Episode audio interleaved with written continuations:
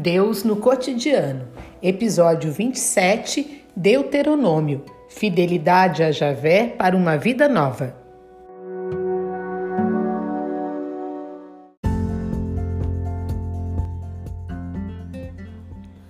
Agora, Israel, ouça os estatutos e as normas que hoje lhes ensino a praticar a fim de que vocês fiquem vivos e entrem para tomar posse da terra que Javé, o Deus dos pais de vocês, vai lhes dar. Não acrescentem nada ao que lhes ordeno, nem retirem coisa alguma. Vejam, estou lhes ensinando estatutos e normas como meu Deus Javé me mandou, para que vocês as coloquem em prática na terra onde agora estão entrando para possuí-la. Portanto, coloquem tudo em prática, pois isso os tornará sábios e inteligentes diante dos povos. Ao ouvirem todos esses estatutos, os povos comentarão: Qual é o povo tão sábio e inteligente como essa grande nação? De fato, que grande nação tem deuses tão próximos como Javé, o nosso Deus, todas as vezes que o invocamos? Que grande nação tem estatutos e normas tão justos como toda esta lei que hoje ponho diante de vocês? Apenas tenham cuidado. Cuidem bem de vocês mesmos, para não esquecerem as coisas que seus olhos viram. Que tudo isso nunca se afaste de seu coração, nem um dia da vida. Ensinem-os a seus filhos e aos filhos de seus filhos. Quando você estava na presença de Javé, o seu Deus, no Horebe, Javé me disse: Reúna o povo em assembleia junto a mim, para que eu faça ouvir a minha palavra e todos aprendam a ter o meu temor por todo o tempo que viverem nessa terra, e o ensinem a seus filhos. Vocês se aproximaram e se posicionaram ao pé da montanha, enquanto a montanha ardia em fogo até o coração do céu e o que havia eram trevas, nuvem e escuridão. Javé falou-lhes no meio do fogo. Vocês ouviram o som das palavras, mas não viram nenhum semblante. Ouvia-se apenas uma voz. Ele então lhes comunicou a sua aliança, para que vocês a cumprissem, as dez palavras que ele escreveu em duas tábuas de pedra. Nessa ocasião, Javé me ordenou que ensinasse a vocês os estatutos e normas que deveriam cumprir na terra onde estão entrando para possuí-la.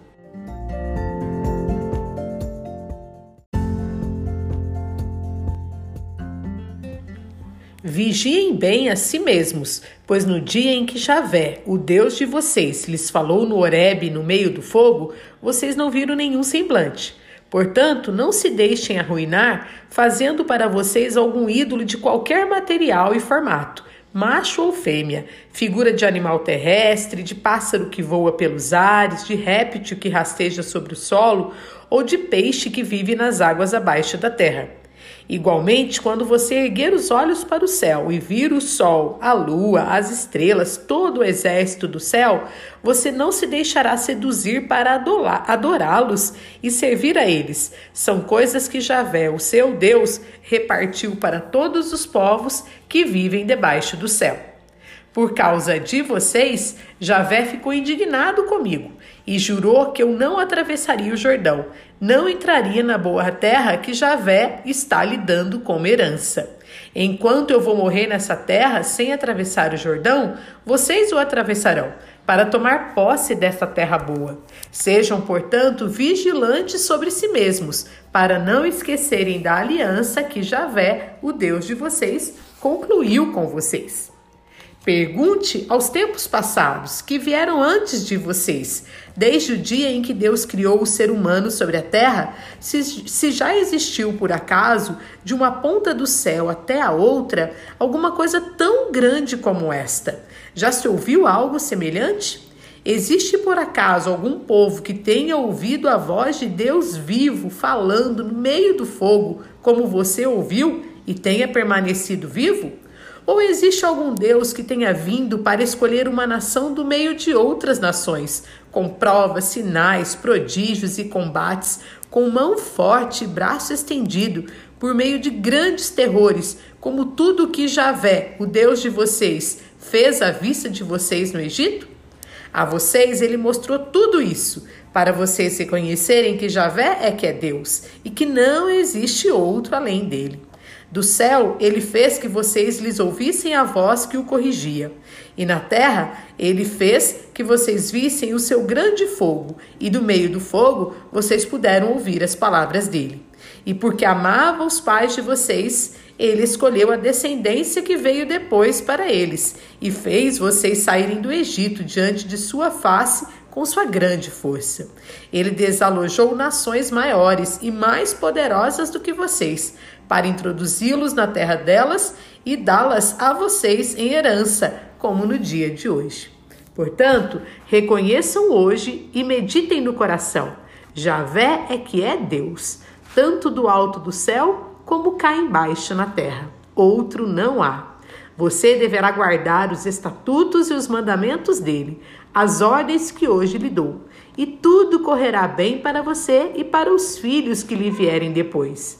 Assim, você vai prolongar seus dias no solo que Javé, o seu Deus, lhe dá para todo sempre.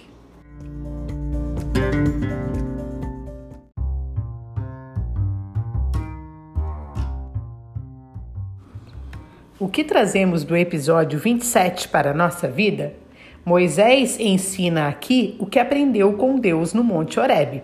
Correspondentemente, o povo deve aprender com ele e ensinar as próximas gerações. Na aparição de Deus, o povo não viu uma figura ou forma. Por isso, Deus não deve ser retratado em imagens.